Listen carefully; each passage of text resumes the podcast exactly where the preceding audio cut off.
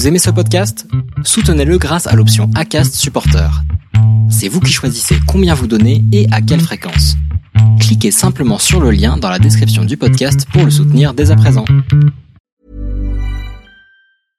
Hey, I'm Ryan Reynolds. At Mint Mobile, we like to do the opposite of what Big Wireless does. They charge you a lot, we charge you a little. So naturally, when they announced they'd be raising their prices due to inflation, we decided to deflate our prices due to not hating you. That's right. We're cutting the price of Mint Unlimited from $30 a month to just $15 a month. Give it a try at mintmobile.com slash switch. $45 upfront for three months plus taxes and fees. Promo rate for new customers for limited time. Unlimited more than 40 gigabytes per month. Slows. Full terms at mintmobile.com. Dans cet épisode, ce n'est pas une, mais deux intervenantes que j'ai l'honneur d'accueillir. D'une part, Anna Clavel, qui est experte en sociologie des activités physiques, sportives et artistiques. Elle est également doctorante en STAPS, avec une thèse sur la gestion humaine des risques lors des grands événements sportifs. Elle nous apportera son expertise sur tous les sujets liés au profil des sportifs outdoor. Laure Desmurs est enseignante en EPS, agrégée, master de recherche, sport, langage et intervention mention socio-histoire. Elle intervient également en STAPS sur les aspects composantes énergétiques et force et est spécialisée dans l'athlétisme sur le trail et l'histoire du sport. Laure est aussi une athlète pour la Team Trail Simalp. Et toutes les deux, elles nous parleront des sujets de sociologie pour l'instant outdoor.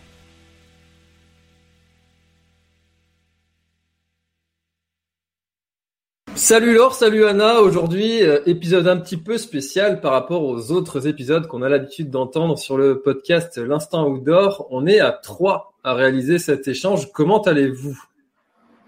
Bonjour François, bonjour à tous et à toutes. Ben, merci beaucoup déjà pour l'invitation et puis euh, ça va très bien puisque ça va être un sujet euh, voilà qui nous touche particulièrement avec Laure et on a bien envie de répondre à vos questions. Bonjour à tous. Ben voilà, je pense que Anna a tout dit, donc euh, il fait encore beau euh, en cet été indien, donc tout va bien. Eh ben, écoute, c'est génial. Euh, merci à vous deux d'avoir d'avoir accepté d'avoir accepté d'être les intervenantes spécialistes de de l'histoire un petit peu et puis de la sociologie aussi sur le monde du trail en France. Alors, euh, on entend beaucoup de choses, on voit beaucoup de choses. Le monde du trail évolue, il grandit. Euh, chaque année, il y a de plus en plus de, trailers. Mais quel est, euh, d'où est-ce qu'il vient un petit peu ce, ce sport et comment est-ce qu'il a évolué au fil des années? Alors oui, effectivement, c'est une pratique qu'on dit relativement récente, hein, parce que elle a pris un petit peu, voilà, son expansion durant ces dix dernières années voilà, particulièrement en termes aussi bien de, de nombre de pratiquants que euh, voilà de euh, euh, on va dire d'événements sportifs organisés, peut-être aussi de médiatisation. même si on a vu que voilà dans le dernier stade 2, l'UTMB n'a fait que 25 secondes, on peut considérer quand même que la médiatisation, en tout cas des spécialisés, de plus en plus importante. Mais effectivement, elle tire un petit peu son histoire à travers, bah, voilà, on peut dire peut-être différentes activités que ce soit à la fois les activités de pleine nature, la montagne, mais on le voit également avec le nombre de compétiteurs qui grandit, eh bien euh, voilà, une référence également à l'athlétisme et un petit peu aux activités stade, course hors stade, euh, compétitives au sens euh, sport compétitif du terme, organisé voilà depuis les années 70. Voilà, le premier baby running, on va dire, ou baby boom en tout cas sur ce running et puis bah voilà pour le trail le deuxième se situe plus vers vers les années 2000 par rapport à ça. Donc voilà elle tire un petit peu cette activité euh, son ancrage de ben, de mobile de motifs et ça va être notre thème du jour un petit peu différent de la part des pratiquants et puis également des, des organisations très certainement Hmm. Oui, il y a certains sociologues euh, qui parlent, enfin il y a Jean Viard notamment qui aborde justement cette question du trail comme pas un phénomène vraiment de, mode entre guillemets, mais quelque chose de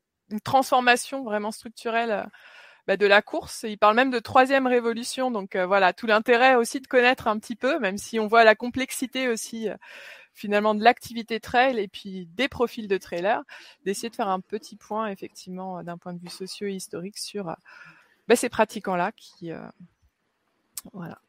Alors les, pratiquants justement, c'est des gens qui sont parce que historiquement, on disait souvent que euh, c'était des, gens qui avaient déjà une certaine euh, expérience, qui pratiquaient euh, la course à pied, des fois sur des distances comme le marathon, et qui ensuite, une fois que les performances commençaient à réduire, passaient sur le trail. Est-ce que ça, c'est quelque chose qui a été vérifié? Est-ce que c'est une légende urbaine? Et est-ce que c'est toujours vrai si c'était vrai auparavant? Alors la, la, la, pratique trail, euh, quand elle a commencé, alors c'est dur de situer un petit peu son, son, commencement, mais les premières compétitions, hein, on, les, on les date, bah, la Western, elle date de 77, euh, le Cross du Mont Blanc des années 80, le Marathon des Sables. On va dire que c'était plus des puristes qui, qui, pratiquaient, plus des montagnards, des, des, des gens qui ont envie de, de chercher un petit peu l'aventure, euh, et donc, c'est une population quand même un petit peu différente de celle euh, qu'on trouvait quand même euh, sur Marathon. C'est un petit peu plus récemment qu'on a un petit peu associé, effectivement, cette, enfin, associé ou opposé cette activité hors stade ou stade justement à la pratique trail. Et voilà, pour répondre un petit peu plus précisément à, ta question, on ne les considère plus maintenant euh, vraiment comme opposés parce qu'effectivement on voit toute pratique et tout pratiquant, euh, même le triathlète, hein, comme euh, comme voilà le montre et le souligne un petit peu cette association là dernièrement UTMB Ironman, le triathlète, le coureur sur route et marathon etc. bah vient vient volontiers sur les, les sentiers et inversement parce que effectivement, on a de plus en plus une pratique croisée et que l'un sert à l'autre. Et voilà, ça a toujours été un petit peu le cas ces dix dernières années. Avant, voilà, c'était plus des pratiquants qui n'avaient pas vraiment les mêmes, les mêmes sources de motivation. C'est vrai qu'on voit là actuellement une forme de segmentation un peu avec une multiplication aussi des formes de, euh, de pratique et puis euh, de trail qui va là aussi enrichir finalement euh, ce pool de, de, trailers et on voit comme le disait Laure cette forme aussi de porosité c'est-à-dire que il y a à la fois une hétérogénéité mais aussi des pratiques communes et peut-être plus de passerelles entre guillemets entre les pratiquants qu'il y avait précédemment. D'accord donc ce que ce que je comprends c'est que le trailer n'est pas que trailer. Parmi en fait en tout cas les euh, parce qu'il y a aussi cette difficulté un petit peu à recenser. C'est-à-dire que euh, voilà il y a quelques recherches et qui se multiplient aussi hein, scientifiques. Il y a aussi euh, euh des enquêtes qui sont menées notamment euh, bah, par des sponsors du marketing. Tu parlais tout à l'heure lors de la médiatisation. C'est vrai qu'on voit aussi ce type de, de recensement avec ben, des limites aussi mais des apports en tout cas des, des éléments qui peuvent nous servir voilà à faire un point mais euh, dans ce qu'on voit, euh, en tout cas, c'est que souvent les trailers, notamment dans une enquête là qui avait été, enfin dans un mémoire qui avait été fait par euh, Delphine Troyon, il y a euh, cette idée quand même de multi-activité et de finalement de trailers qui peuvent effectivement être sur plusieurs formes de pratique. Tout à fait. Dans un entraînement croisé, par exemple, euh, on voit le dernier rapport euh, voilà, notamment de la jeunesse et des sports et des sports de montagne, montre effectivement que ben voilà, les pratiquants euh, vont multiplier un petit peu leur domaine d'entraînement. Alors euh, voilà, par souci de, de loisir, par souci d'efficacité, et puis par souci de santé également, parce que effectivement la course à pied c'est quelque chose qui est qui est quand même relativement traumatisant, le trail également. Donc effectivement, pour euh, combiner un petit peu et ben, aller jusqu'au bout de sa performance tout en maintenant une certaine euh, condition physique et une certaine euh, voilà santé en termes de traumatisme, voilà, les pratiquants vont aller vers un certain entraînement croisé, donc voilà, avec du, vélo, de l'alpinisme, du ski, etc. Mmh. On les qualifie souvent de multi-actifs justement dans les enquêtes telles qu'on peut le voir actuellement aussi voilà, sur ce domaine. D'accord, donc ça veut dire que euh, si, euh, si je fais euh, du trail, c'est mon sport principal, mais que j'utilise le vélo comme, comme moyen aussi d'entraînement et puis pour varier, pour développer certaines compétences et capacités physiques, eh bien, je suis dans la catégorie des multi-actifs. Tout à fait, c'est-à-dire qu'effectivement, on va voir. Alors, tu le disais, hein, historiquement, on disait que c'était souvent pas une après carrière, mais quelque chose qui permettait justement de donner suite. Là, on voit quand même que dans ces pratiques-là, il y a cette idée de multi-activité, c'est-à-dire des, des, personnes qui vont effectivement avoir pratiqué différentes formes de trail, mais pas seulement aller sur des sports de nature, être vraiment des, des pratiquants voilà dans différents secteurs d'activité physique et sportive. Pour Comme le disait, oui. chaque profil, on va dire, de trailer va avoir euh, euh, un ancrage, c'est-à-dire que quelqu'un qui euh, a un passé un petit peu de montagne va reprendre cet entraînement croisé avec la montagne. Un triathlète va davantage aller, hein, et c'est vraiment le paysage qu'on voit en ce moment dans, bah voilà, dans les témoignages. Un triathlète va davantage aller vers le vélo, par exemple. Donc effectivement, alors le lieu hein, également euh, de résidence va impacter beaucoup. Hein. J'imagine qu'en Bretagne, euh, le ski ça va être un petit peu plus compliqué.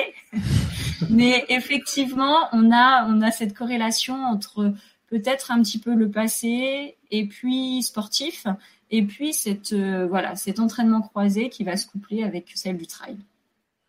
Bah, effectivement, le seul téléphérique qu'on a, c'est pour passer au-dessus du port de Brest. Donc, euh, ça va être un peu compliqué d'aller sur les sommets bretons.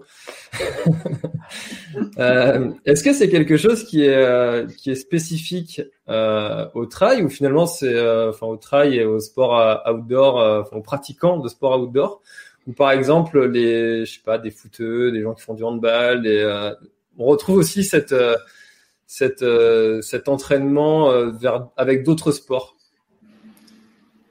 Alors, non, je pense que c'est voilà quelque chose. Alors, on, manque un petit peu. Hein. Enfin, moi, pour être euh, enseignante en, en STAPS là à Grenoble, on voit bien que euh, les pratiquants outdoor sont quand même d'une manière générale plus centrés vers euh, voilà moult activités. C'est-à-dire, on reste quand même sur l'esprit outdoor globalement. D'accord? L'idée outdoor est principalement quand même sur des aspects assez énergétiques alors même que quand on se centre un petit peu sur euh, les sports co, sur les sports duel et opposition, mais dans un champ, euh, on va dire collectif, eh bien, on est plus sur, on reste centré sur cette activité, particulièrement à haut niveau, hein, parce que, et même, on va au-delà. Hein, euh, la plupart euh, des étudiants que j'ai en ce moment, euh, sur les, sports sportifs de haut niveau, ils n'ont pas forcément le droit de pratiquer d'autres activités, notamment à risque, que celles qu'ils font en compétition. Donc c'est quelque chose qui est voilà très centré. Alors euh, si ce n'est qu'on enlève quand même euh, tout ce qui est préparation physique, mmh. là qui est une activité et euh, une pratique qui est abordée dans quel que soit le, le sport pratiqué voilà en, compétition. Mmh. Mais je dirais aussi oui, qu'effectivement, il y a ce rapport quand même bah, à l'espace, au temps. Il y a des choses quand même qui sont spécifiques qu'on retrouve pas forcément effectivement dans les activités que tu citais en football ou ces activités de sport collectif notamment. Euh, qui sont assez finalement spécifiques et qui définissent euh, aussi des modes d'engagement, des, euh, un goût sportif un petit peu peut-être différent, même si effectivement ce recul-là, il faudrait peut-être voilà en avoir davantage, mais en tout cas, on voit bien quand même cette différence d'identité, si on peut appeler ça comme ça.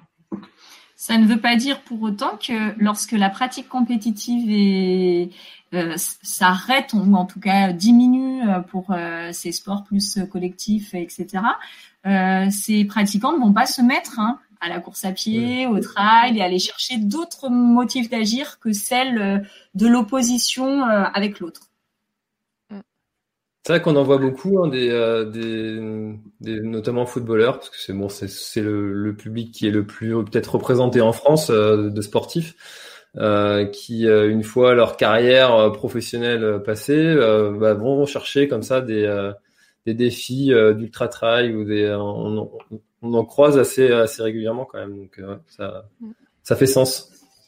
On en croise régulièrement aussi parce que effectivement euh, dans leur pratique, ils sont amenés à avoir euh, une méthode d'entraînement qui ressemble relativement au fractionné, à l'intermittent, et que finalement ils ben voilà, euh, quand ils se présentent euh, particulièrement sur certaines compétitions ou sur certains, on va dire, parcours d'entraînement, ils, euh, ils ont des qualités physiques déjà, euh, des qualités aérobies notamment qui qu'ils ont pu développer et ben forcément ça les amène à truster un petit peu les premières places aussi et c'est quelque chose qui est plaisant. C'est un motif d'agir évidemment. Hmm. Alors justement la transition est, toute trouvée. quels, qui sont les, les trailers? C'est est-ce qu'on peut définir un, public vraiment précis? Est-ce qu'il y a une espèce d'avatar qui est fait sur, euh, sur le trailer? Euh, Actuellement, est-ce qu'on a ces données-là? Alors, sur les principales, on va dire, euh, tendances, ce sera difficile parce qu'effectivement, comme le disait Laure tout à l'heure, il y a aussi des spécificités en fonction des publics et qu'on ne peut pas finalement uniformisé parce qu'il y a aussi plusieurs motifs d'agir, mais il y a quand même des grandes tendances qui émergent avec l'idée qu'effectivement, euh, pour l'instant en tout cas, dans ce qu'on voit des enquêtes qui sont menées, il y a cette volonté et ce point commun entre tous les trailers qui est cette volonté de retour à la nature, ces valeurs, on va dire, ces préoccupations écologiques. Euh, les grandes tendances également, c'est euh, ben, la féminisation, on en parlait, et puis il y aura un numéro ou en tout cas un moment dédié vraiment à cette question-là avec peut-être là aussi des spécificités qu'on pourra aborder euh, un petit peu aujourd'hui et développer par la suite. Il y a cette dimension aussi intergénérationnelle qui se développe et notamment par la multiplication aussi des formes de courses, comme on peut le voir. Et euh, après, il y a des, aussi des points communs en termes socio-économiques, notamment où on voit qu'effectivement, entre ces trailers, ben, on est plutôt sur des catégories socio-professionnelles euh, élevées, en tout cas plus, comme pourrait euh, le dire euh, donc ces enquêtes-là, il y a vraiment ces points communs et ces éléments euh, de convergence qui peuvent définir effectivement ces tendances entre guillemets chez le trailer. Et alors, quand on quand on fait un sondage comme ça de savoir pourquoi pourquoi les gens font du trail, donc ils disent que c'est pour un, retour à, la nature. Est-ce qu'il y a une, une, différence entre les, euh, les, distances qui vont être euh, pratiquées euh, ou pas? Pourquoi est-ce que quelqu'un va aller faire un, ultra trail? Est-ce que est-ce qu'on a ces, ces informations là, par exemple? Alors, il y a beaucoup de, différences, notamment là, on peut commencer un petit peu par rapport à l'autre euh, podcast qui viendra un petit peu plus tard, il y a des différences hommes-femmes. Ça, c'est sûr, hein, on le voit bien. Euh, euh L'UTMB, on avait moins de 10%, hein, j'ai entendu, de femmes qui étaient présentes en compétition sur, euh, sur ben, ce 170.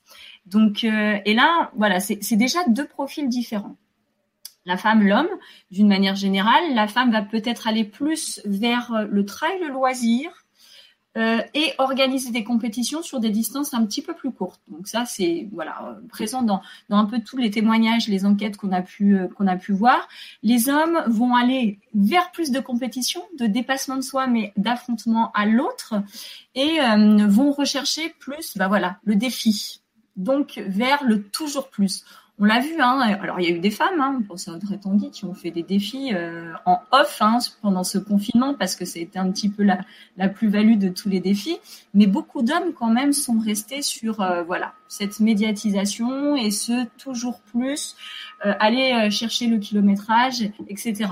Donc voilà, il y a déjà une petite distinction là en, termes de profil, pour revenir un petit peu sur euh, l'axe précédent, et en termes de choix de distance de course, pour euh, voilà, répondre un petit peu à, ta question par rapport à ça, d'une manière générale. Et puis, il y a un, gros, on va dire, critère qui intervient, c'est aussi le temps hein, passé euh, à s'entraîner. et ça, c'est quelque chose qui revient souvent. Euh, le temps, alors aussi bien pour les hommes, les femmes, les, plus jeunes, les, moins jeunes, hein, c'est euh, voilà quelque chose qu'il faut intégrer dans sa pratique. Et les enfants, hein, tu le sais, les enfants vont euh, apporter une petite contrainte par rapport à ce temps et cette organisation sur, le choix des trails courts ou des ultra trails également.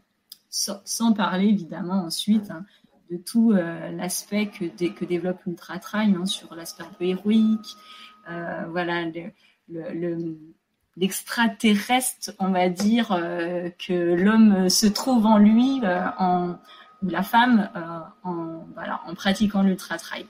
Hmm. c'est encore autre chose. Il y, a, il y, a, beaucoup de valorisation de, de l'ego dans, dans, le fait de terminer un, un ultra trail et euh, si on reprend un peu la, pyramide de Maslow, euh, est-ce que c'est pas ça finalement que les euh, que les ultra trailers vont chercher, même s'ils n'osent pas toujours le dire et se l'avouer, ou est-ce que finalement c'est pas ça qu'on va chercher? Dans ce besoin justement, ce besoin de souligner un petit peu euh, effectivement l'ego, euh, euh, l'autonomie, parce que ben, l'ultra trail aussi c'est c'est un petit peu une stratégie, une stratégie de course, une stratégie qui ressemble un petit peu à ce qu'on pourrait construire dans une entreprise par exemple. Hein. C'est pour ça qu'on parle de plus en plus d'activités autogérées un petit peu. Donc c'est quelque chose, un accomplissement, mais un accomplissement qu'on va chercher de plus en plus de, de façon autonome, etc. Donc oui, oui peut-être. Mm. Certains anthropologues, là, pour rebondir un peu sur ton terme d'avatar, qui parlent justement de l'ultra trail et des spécificités comme l'avatar vraiment de la société de la performance, c'est-à-dire c'est se produire soi-même, aller vraiment, euh, voilà, au regard, euh, enfin, vous parliez là tout à l'heure de l'ego, c'est quelque chose qui est vraiment euh, spécifiquement, on va dire, nommé dans ce type de course et relevé. ça, ça fait beaucoup de sens parce que quand on, pour prendre encore cet exemple de, l'UTMB, tout le monde connaît l'UTMB. Euh, par contre, si on dit euh, j'ai fait la, TDS, qui est une course qui est euh, aussi plus technique que l'UTMB, les, les, finishers terminent à peu près dans les mêmes, enfin pour le pour le top classement, ils terminent à peu près dans les mêmes temps. Donc on peut dire qu'en termes de difficulté, c'est c'est similaire. pour autant, socialement, terminer l'UTMB, on est placé sur un piédestal. Terminer la TDS, on est inconnu aux yeux du grand public. Mm. Donc il y a toujours cette valorisation de la, distance, euh, de la distance suprême. Oui, il y a toujours cette notion de distance suprême, mais pas que, parce que finalement, le, tort des géants, la Swiss Peak, etc., pourrait aussi euh, être valorisé à la même manière. Il y a aussi cette notion de spectacle sportif qui se développe de plus en plus en trail. Et euh, effectivement, alors, alors aidé par la médiatisation, hein, et l'UTMB euh, finalement c'est un petit peu euh, ce qui a été choisi. Alors ça aurait pu être une autre course, mais c'est ce qui a été choisi parce que ben peut-être que justement ces figures héroïques, voilà, que ce soit à la fois Kylian Jornet, alors maintenant voilà Xavier Thévenard, François Den, etc., ont, ont choisi d'investir ces courses avant d'autres, et que voilà, ce spectacle sportif, c'est ben voilà, c'est construit autour de cet événement. L'UTMB, plus que la TDS. Ouais, j'ai vu que la TDS d'ailleurs n'était pas retransmis euh, la télévision, c'était mardi, trop tôt. et donc, du coup, effectivement, euh, voilà, il y a cette idée. Et donc, euh, ben, les, les pratiquants vont rechercher aussi ça. Alors, les pratiquants, que ce soit la masse, que ce soit les élites, vont, vont suivre un petit peu en instantané alors pour autant, avec un petit bémol, parce que euh, là, Trail Endurance Mag, euh, ils ont sorti effectivement les vidéos les plus vues, et c'est, je crois, un, un, million pour le dernier arrivant là de l'UTMB. C'est la vidéo la plus vue, donc pas que en fait. Hein, le spectacle sportif, c'est c'est les, élites, mais il y a aussi un côté, euh, j'ai envie de de me retrouver dans, dans les coureurs et euh, voilà. voilà. je pense que c'est autour c'est autour de Smith aussi du héros, c'est-à-dire euh, voilà le héros sportif dans la performance, mais c'est aussi une performance pour euh, ceux qui arrivent, comme tu le dis, Laure, un peu, euh, mm. en dernier aussi de la course, qui sont des héros un peu du quotidien ou en tout cas que les gens peuvent aussi dans lequel ils peuvent se reconnaître. Et ça, c'est important. Après, le rôle de la médiatisation, effectivement, il est très important et cette construction autour des courses aussi, de ce mythe un petit peu aussi des ultra trails joue pour beaucoup effectivement au développement de certaines courses par rapport à d'autres. C'est vrai que cette, euh, cette vidéo, il y avait vraiment un esprit euh, dernier des Mohicans euh, mm. qui arrive, il sort du, il sort des tranchées, on ne sait pas comment est-ce qu'il est arrivé là. Enfin, il y a vraiment tout un, tout un espèce d'ambiance, une espèce mm. d'esprit aussi autour de, autour de cette vidéo-là. Donc c'est pas surprenant si qu'elle est une ambiance, c'est au même titre que pour reprendre un peu le spectacle sportif cette année, euh, bah, les élites se sont présentées un petit peu comme dans un ring. On a trouvé, en tout cas, ils se sont peut-être pas présentés comme ça, ils n'avaient peut-être pas des consignes particulières, mais euh, le live trail, enfin le live euh, télévisuel, l'a, l'a présenté comme tel. Et donc ça, ça, ça nous a fait penser un petit peu au show qu'on voit un petit peu euh, euh, aux States hein, sur euh, le basket ou le catch ou voilà la, cette présentation. C'était voilà original.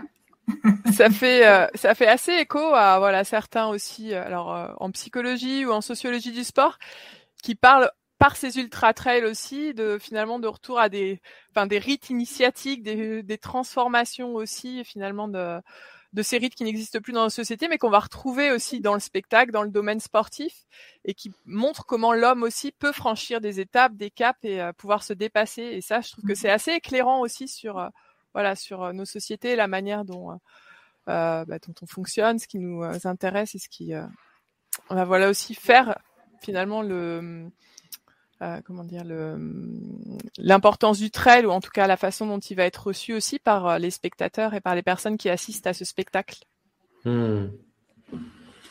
Alors justement, on parle beaucoup de, de, l'UTMB euh, depuis depuis le début, mais maintenant on a aussi une augmentation aussi du nombre d'événements qui est assez incroyable. Est-ce que quelles sont les limites en fait de, ce nombre d'événements qui, qui augmente Pourquoi est-ce qu'il y a toujours de plus en plus de courses euh, qui, qui arrivent? Et, euh, est-ce que ça va pas prendre entre guillemets la place euh, des courses route ou d'autres événements de sport outdoor? Alors là, on ne sait pas trop si c'est la, la, poule ou l'œuf. En tout cas, c'est un cercle un petit peu vertueux, vicieux, c'est pas trop non plus. Effectivement, il y a une augmentation de pratiquants, une augmentation d'événements, euh, je crois, 2019, euh, parce que là, on a été un petit peu euh, secoué par 2020-2021, mais 2019, c'est un petit peu moins de 4000 événements en France. Donc, est-ce que ce sont effectivement les organisateurs, les municipalités on va dire les organisateurs de trail qui investissent de plus en plus face au nombre de pratiquants, ou alors les pratiquants qui, devant le nombre euh, d'événements organisés, vont de plus en plus, ben voilà, aller goûter à la compétition, parce qu'en plus euh, ça va de 5 km à, l'ultra maintenant. Donc voilà. Donc là, il y a en fait, François, tu as donné deux, choses différentes. Bah déjà le nombre d'événements et puis bah, le nombre de pratiquants. Mmh. Et ça, effectivement, c'est quelque chose qui est vraiment en, augmentation, les deux, et quelque chose qui rentre un petit peu, euh, bah voilà, en, corrélation, parce que même s'il y a cette pratique de loisir, euh, il y a quand même un esprit de compétition dans, cette euh, notion de trail. Et voilà, on le voit avec tous ces événements qui sont qui sont organisés. Donc, bah voilà, effectivement, c'est c'est quelque chose qui interpelle, qui interroge. Alors, porter concurrence à la route Ben oui, de plus en plus, parce qu'il y a de plus en plus d'événements de, trail qui sont organisés et, euh, moins, tout petit peu moins, alors pas un tout petit peu moins, mais euh, de, de courses sur route, c'est-à-dire que ça s'est un petit peu stagné alors que ben, les événements trail se sont largement développés. Donc, euh, pourquoi les opposer déjà, puisque les deux sont possibles et puis, euh, ben, quelque part, c'est euh, voilà, c'est le, destin sur cette sur cette activité qui euh, est investie par différentes, on va dire, instances, à la fois les municipalités, les organisations, les marques, maintenant les sponsors, etc. Donc il y a pléthore d'organisateurs qui proposent respectivement leurs leurs compétitions et leurs épreuves. Donc c'est aussi la raison pour laquelle voilà, c'est multiplié actuellement. Je crois qu'on le voit aussi avec, euh, enfin, cette question-là de savoir si c'est l'offre, la demande qui va agir l'un sur l'autre, c'est effectivement un peu euh, inextricable, ou en tout cas c'est difficile de trouver la réponse. Mais l'explosion des courses, des modalités de course, on voit aussi ben, que ces enjeux, en tout cas par les organisateurs, notamment par t'en parlais tout à l'heure, Laure, euh, bah, les territoires, les collectivités qui vont aussi s'emparer finalement de cette question du trail au-delà des courses, mais euh, dans l'idée de développer une offre touristique, d'être vraiment sur euh, d'autres enjeux qui dépassent finalement la simple activité, en développant aussi des stations trail, enfin en développant toutes ces activités qui vont être autour même de la, la course en, en tant que telle, bah, c'est aussi un des enjeux forts qui explique ce, ce développement-là. Mais on voit vraiment en tout cas la force aussi euh, bah, de ces organisateurs pour développer euh, un nombre de courses important et euh, pouvoir se faire aussi connaître et avoir aussi un créneau, on va dire, pour, pour ces pratiquants. Hmm. Bah, c'est sûr que ça, ça se développe quand même à vitesse grand V. Avec, on voit aussi toutes les toutes les startups aussi autour de, de la mm-hmm. Sportec qui, qui grandissent, qui arrivent, qui, qui se développent et, euh, et puis c'est, c'est toujours toujours intéressant aussi de voir ce petit monde aussi qui évolue, des, des jeunes des jeunes qui ont des idées qui sont vraiment fabuleuses euh, et, et puis j'en recevrai plusieurs dans, dans le podcast. Euh... Et qui font aussi figure presque de, enfin pas de héros, mais en tout cas qui ont cette image-là de, voilà, de partir finalement de leur pratique aussi et de leur expérience pour apporter d'autres dimensions à la pratique trail, que ce soit technologique, que ce soit sur la manière aussi, euh, voilà, Red Light par exemple, sur cet exemple aussi de, euh, ben, d'entreprises qui, qui fonctionnent. Enfin, il y a plein de, de, choses aussi à tirer ou en tout cas qui peuvent être mmh. assez éclairantes pour euh, le développement de cette pratique-là actuellement. C'est vrai que c'est un, un, vrai marché et euh, un vrai marché économique euh, dans le monde du sport et puis plus largement euh, dans le monde du, du, marché du travail, de l'économie. Et euh, c'est vrai qu'il y a cette notion de territoire que Anna a utilisé, un, un territoire particulier. J'imagine que aussi, François, tu dois avoir cette notion de territoire en Bretagne à Grenoble, là, effectivement, on a l'UT4M et l'UT4M, euh, c'est un événement qui va un petit peu brasser et, corréler plusieurs euh, instances, alors à la fois politiques, à la fois euh, effectivement euh, en termes de sponsors ou etc., mais aussi qui va mobiliser. Bah là, ça a été hein, Sam Vergès, je sais pas si il viendra à un, moment donné, mais voilà toute son équipe et Stéphane Doutrelot qui se sont mis donc une instance scientifique aussi qui, qui se sont mis autour de cet événement pour ben faire avancer un petit peu euh, ben cette pratique. Donc voilà, c'est un enjeu territorial aussi, à la, voilà, au-delà de, de, de, voilà de cet aspect économique, politique peut-être éventuellement. Mmh. Voilà. Et donc c'est euh, une identité, on dirait également, qui peut être euh, voilà présente sous sous différentes régions, sous différents pays, parce qu'il y a de plus en plus de nationalités hein, et de pays qui développent sa pratique. Donc euh, voilà, ouais, cette notion de territoire et d'identité, elle est, elle est aussi importante en trail. Ah, si, si, sur la Bretagne, on a, euh, on a Destination Cœur de Bretagne qui a créé des pistes, de, enfin des parcours de trail en plein cœur de Bretagne, parce que quand on pense Bretagne, on pense tout de suite à, à la mer plutôt que mmh. plutôt qu'à la terre. Euh, et, euh, et, puis du coup, il y avait une vraie volonté justement de renvoyer aussi les gens vers le cœur de Bretagne, donc le centre, euh, et puis de proposer aussi plein de parcours comme ça. Donc il y a un vrai aussi enjeu, euh, enjeu territorial à ce niveau-là qui, euh, qui, qui, qui, est en train d'émerger, qui est en train de se dynamiser. Et, euh, moi, je trouve ça plutôt chouette de, de, toutes ces initiatives qui sont qui sont organisées, et puis pour faire découvrir en fait les, les territoires aux gens qui sont des fois même juste à côté et qui connaissent pas. Mm.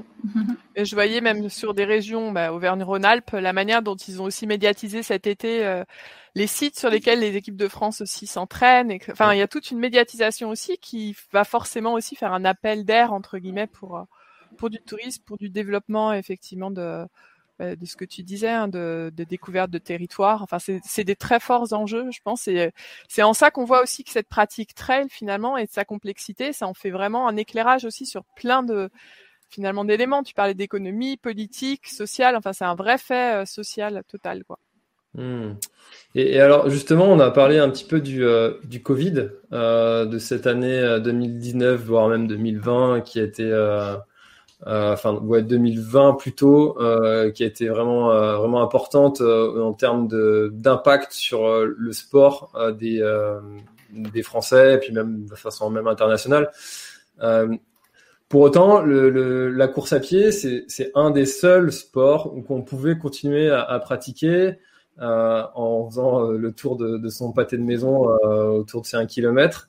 Euh, est-ce que c'est quelque chose qui a été euh, étudié ou est-ce que c'est encore un peu trop récent sur l'impact au niveau de l'augmentation du nombre de pratiquants qui, qui, qui va y avoir? Alors, je trouve que la question est d'autant plus intéressante que, euh, donc pour ma part, moi, je suis pas, je, ne suis pas à votre niveau euh, de pratique de trail, mais justement, je fais une petite enquête auprès de, de groupes qui sont formés justement, euh, notamment pendant le Covid, autour justement de cette pratique trail, avec euh, bah, là pas, enfin hier notamment, une petite enquête auprès donc d'une d'un groupe qui est pas très loin de chez moi et qui a vu ses effectifs exploser alors euh, par des euh, on va dire par du distanciel au départ. Donc c'est deux personnes qui pratiquaient, qui ont euh, développé une page Facebook, qui ont développé sur les réseaux sociaux justement euh, bah, cette petite communauté en proposant des parcours à distance, des défis notamment sous forme de défis. Et on voit là que cette cette année ils sont obligés même presque de refuser du monde maintenant que c'est en présentiel entre guillemets ou de faire plusieurs groupes. Enfin ils sont presque dépassés finalement bah, par par la pratique qui s'est créée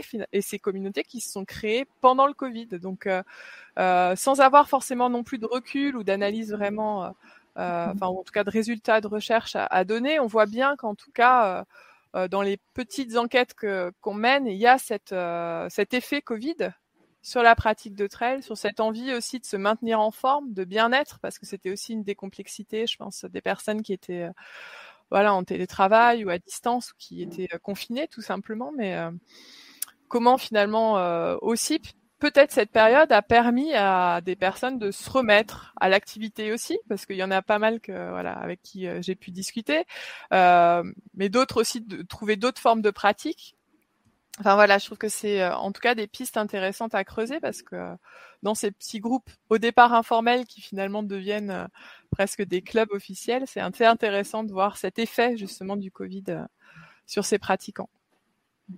Et sur les origines en plus très hétérogènes de ces pratiquants, c'est-à-dire plein de motifs finalement qui se retrouvent pour faire des collectifs. C'est assez riche, je trouve, de, de, d'enseignement en tout cas pour s'interroger et faire des enquêtes de ce type-là. Mmh. C'est un petit peu tôt, je pense encore, pour euh, avoir le résultat des enquêtes, parce que voilà, l'UGA a, a, fait des enquêtes, toutes les universités, hein, globalement, il y a eu plein de mémoires qui sont parties euh, dessus. Donc déjà, ça, ça a été un changement. des, des, mémoires, des recherches qui ont été euh, intégrées dans comment finalement rendre active l'activité pendant la période de confinement. Mais ouais, globalement, c'est ce qu'il en ressort. Les premières euh, analyses qui en ressortent, c'est que ça a changé euh, beaucoup de modes, euh, on va dire, d'entraînement. à la fois pour les gens qui ne pratiquaient pas forcément, parce que ben on en revient à cette notion de temps, hein, un petit peu plus de temps pour euh, pour pratiquer. Donc ça a fait émerger euh, voilà une, une activité d'une manière générale. Et puis pour les gens qui pratiquaient, et on a hâte de voir ce que ça va donner dans les prochaines années. Mais il y a eu un changement du mode d'entraînement parce qu'il y a eu des entraînements qui étaient, alors on parlait d'entraînement croisé tout à l'heure, là effectivement, euh, euh, un mode d'entraînement différent à, à, tenir sur euh, peut-être une plus courte durée, mais également une, une approche par la préparation physique, par, euh, voilà, on a eu pléthore de vidéos sur les crossfit, sur euh, la musculation, sur sur la préparation physique, le renforcement. Donc ça, ça a joué très certainement. Et, euh, et, et, les performances, alors ce qui, est qui serait intéressant d'analyser, c'est l'augmentation justement de peut-être des performances, alors par l'intermédiaire des points intra, par l'intermédiaire des temps relatifs par rapport aux autres années, pour voir un petit peu le l'impact que ça a eu, ce changement d'entraînement qui peut être positif hein, finalement sur les performances, au même titre qu'elles l'ont été sur des personnes qui ne pratiquaient pas forcément l'activité. Mais effectivement, ce qui serait intéressant, c'est de voir aussi la pérennité de leur engagement. Parce que c'est vrai que mm-hmm. là, c'est une période quand même très spécifique et voir comment euh, bah, ces, ces engagements-là aussi vont se transformer sur du moyen terme, long terme, sous quelle forme de pratique aussi. Euh. parce que là, pour l'instant, effectivement, on voit quand même une, une augmentation, mais sans forcément avoir de résultats scientifiques, mm-hmm. mais une augmentation de ces pratiques et il faut voir la, la, la, période a été assez longue pour euh, créer des habitudes, pour créer des routines, pour créer une envie, pour créer une motivation et la maintenir après malgré ben, le retour de, des contraintes de, des différentes organisations euh, que l'on avait par le passé. Hmm. Eh ben, on pourra en parler dans, dans un épisode de l'Instant Outdoor dans un an et demi, euh, quand toutes ces études seront, seront terminées. Et l'importance aussi des réseaux sociaux sur ces formes de pratique et sur euh, la manière dont justement ça a pu, t'en parler tout à l'heure Laure, hein, permettre ce développement aussi, ou en tout cas cette, cette arrivée de nouveaux pratiquants dans le trail. Hmm. Bah ça c'est quelque chose qui a été constaté par tous les alors les plus grands youtubeurs etc qui ont vu leur leurs chiffres augmenter de façon considérable sur le, la, la, consommation en fait de, de vidéos de euh, bah, parce que les gens avaient plus de temps en fait, étaient chez eux euh, pour, pour consulter ces contenus-là.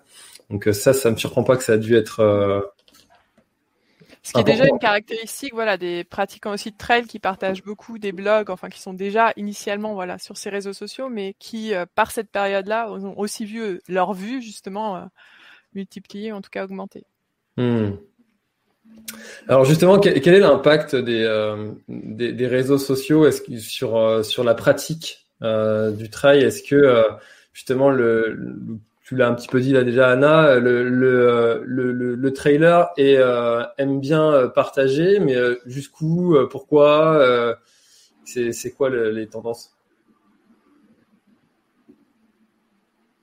Par rapport à ces réseaux sociaux, euh, ben, là aussi c'est un petit peu difficile euh, de répondre d'un point de vue aussi scientifique, mais euh, l'idée, en tout cas de ces réseaux sociaux, de ce qu'on peut en voir, c'est quand même qu'il y a effectivement ce partage. Alors on est toujours autour des, des figures entre, guillemets du trail qui partagent beaucoup ben, leur performance, leur activité, et là aussi on voit ce partage là, mais il y a aussi dans des communautés euh, euh, sur les espaces, euh, donc sur les réseaux sociaux, des partages qui permettent ben, un développement de la communauté de ce point de vue-là, parce que le trailer, effectivement, il y a ce rapport à la nature et à l'écologie qui est spécifique, mais en même temps, il y a cette hyper connectivité qui, enfin, Laure va peut-être aussi pouvoir développer cette notion-là un peu sur ces, finalement, ces paradoxes, mais il y a aussi cette idée d'hyper connectivité, alors par le matériel qu'on porte aussi, mais par cette présence aussi sur les réseaux sociaux.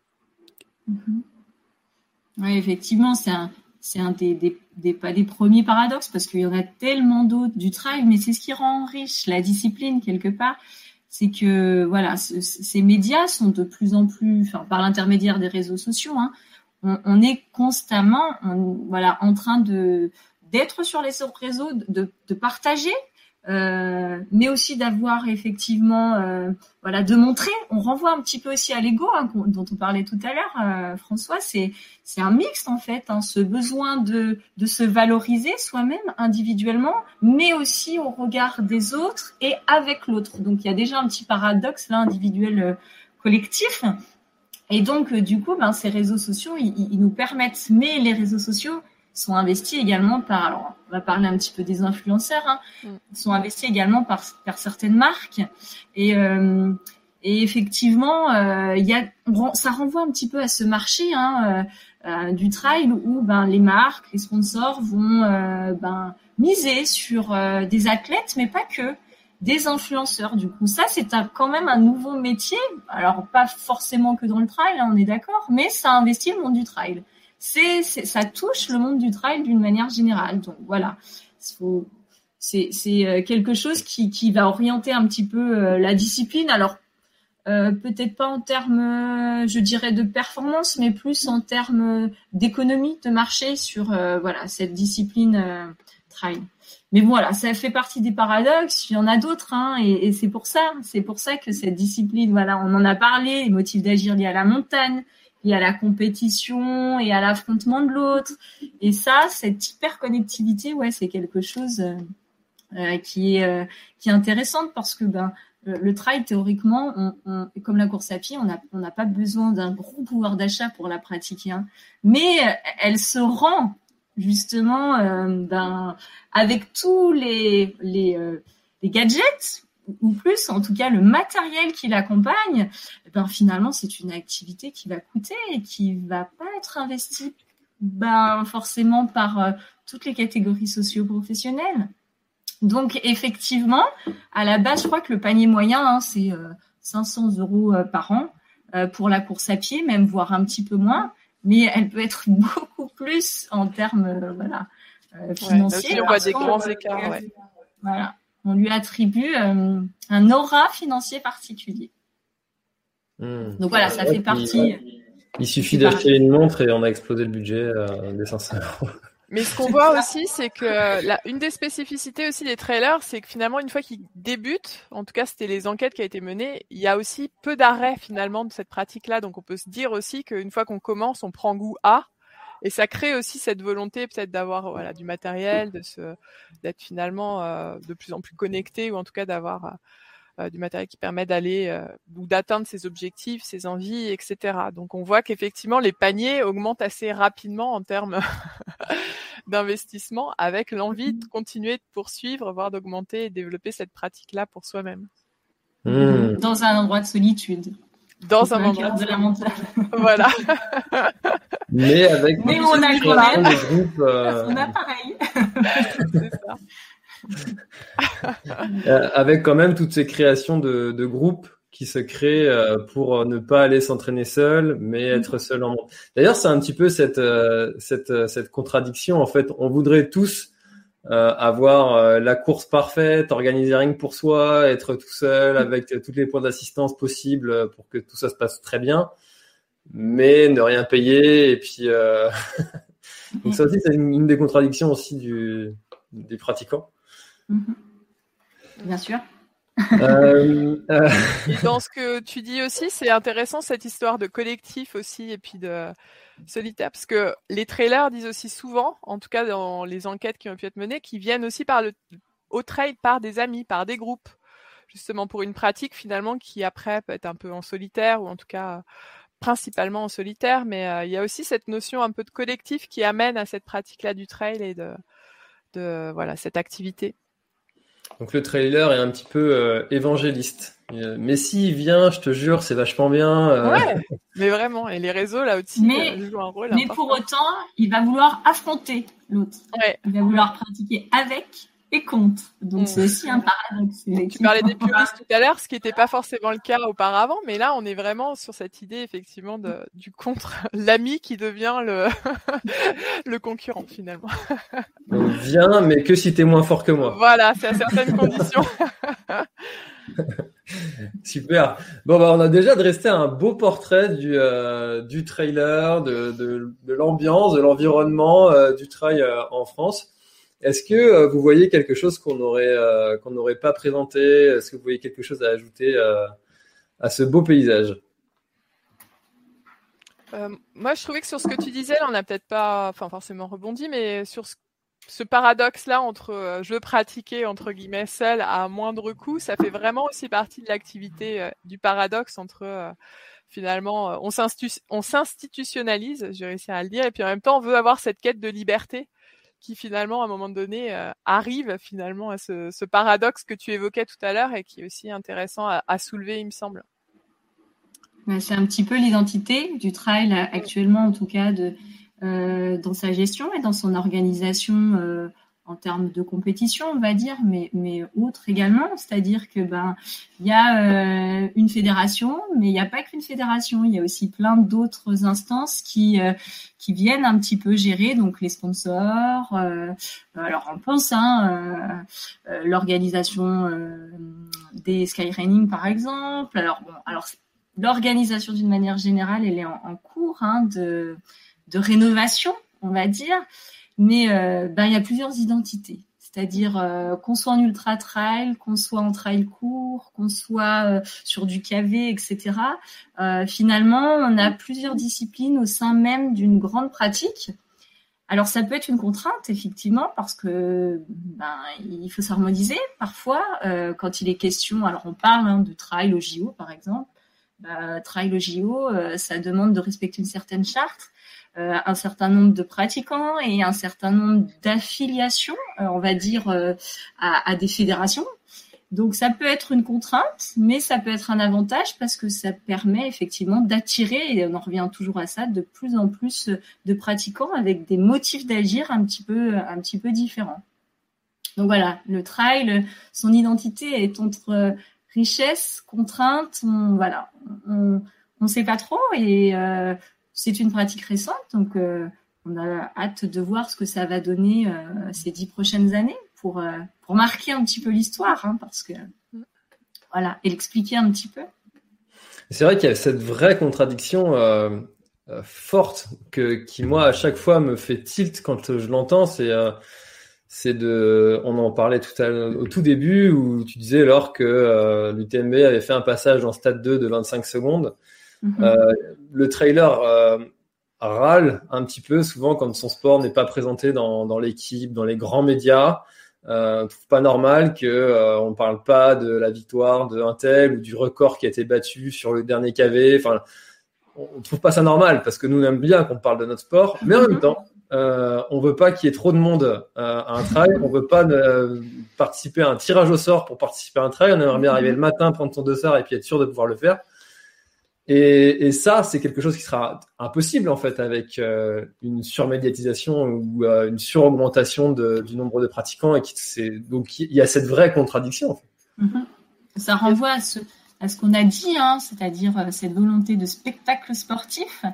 Et ce spectacle sportif, il peut être connu uniquement à travers les médias, euh, parce que c'est lui, euh, c'est ce spectacle sportif qui va qui va finalement euh, ben, présager peut-être euh, d'un futur sur la discipline, en tout cas qui va continuer de faire rêver les gens. Donc ça, c'est quelque chose que le pratiquant a envie de rêver et donc de, de s'identifier un petit peu. Et puis, ben il y a quand même la pratique.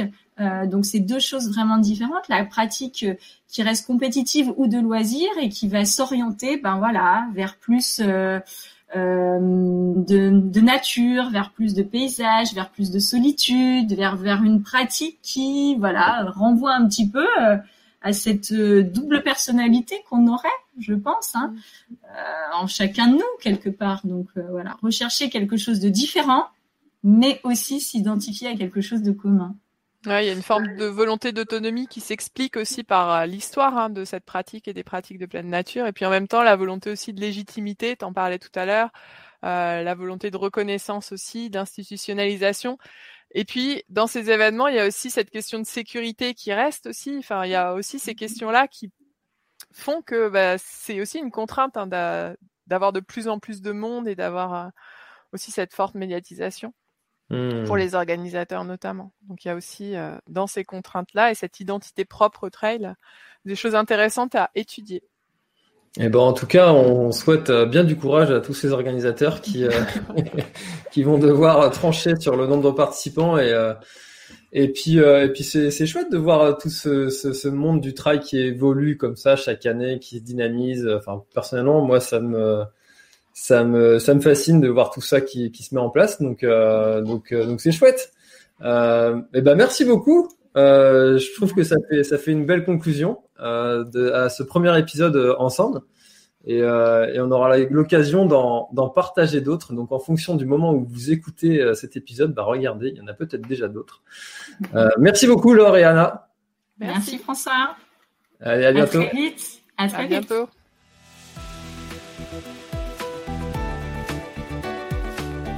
Cet épisode est maintenant terminé, merci de l'avoir écouté jusqu'au bout. Et si vous êtes encore là c'est sûrement qu'il vous a plu, alors n'hésitez pas à le faire savoir autour de vous, c'est la meilleure façon de faire connaître le podcast L'Instant Outdoor.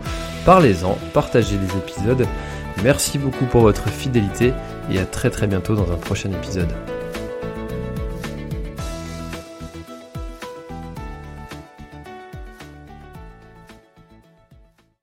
Voilà, l'épisode est terminé, j'espère qu'il t'a plu. Je t'invite à aller checker NAC, comme je t'en ai parlé au tout début de l'épisode, avec le code PlanetTrail, P-L-A-N-E-T-E-T-R-A-I-L. Tu auras moins 15% sur ta commande. Et moi, je te souhaite un très, très, très, très, très bon footing, très bon trajet. Bref, ce que tu es en train de faire, je te le souhaite un très bon. Allez, à bientôt dans un prochain épisode. Bye bye.